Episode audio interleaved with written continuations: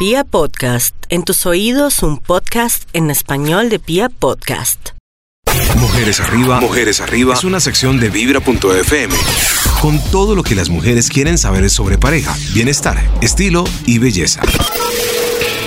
Estamos aquí en Mujeres Arriba con Rosa María Cifuentes. Ella es experta en leer los rostros, pero además también conoce mucho sobre la expresión corporal y cómo interpretarla. Así que hoy nos va a dar cinco señales de que él, ese por el que tú chorreas la baba, no te quiere.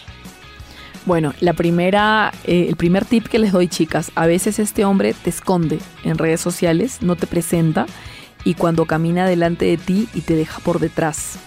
Y ese es un, un tip que no te quiere. Ahora, otro segundo tip, cuando no te presenta su familia y ya tienen un año de relación, porque te está ocultando cosas. Tercera situación, que no le gusta conversar contigo y se le pasa más en redes sociales que en, otras, que en otras situaciones. Y además de eso, de repente es una persona que no te dice los motivos, te dice que está muy ocupado, pero generalmente solamente habla contigo poquito y habla cuando va a intimar, solamente.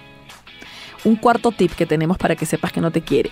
Cuando ustedes salen juntos a una reunión, eh, viene contigo y de un momento a otro, eh, en casi toda la reunión, el, por más que él tenga amigos, se te desaparece. Y en toda la reunión no está cerca a ti, no es que tenga que estar pegado, pero en el 90% del tiempo de la relación está distante y evita que lo vean contigo. Ese es un tip de que está marcando una distancia territorial y hay desamor. Y un quinto tip.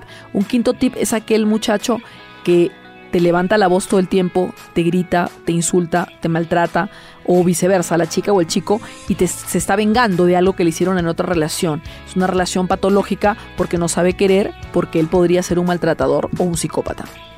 Bueno, chicas, tomen nota, por favor, analicen. Uno puede prevenir, no tienen que romperle el corazón 10 mil veces para que aprendan. Aprendamos, aprendamos todas. Muchas gracias, Rosa María. Gracias.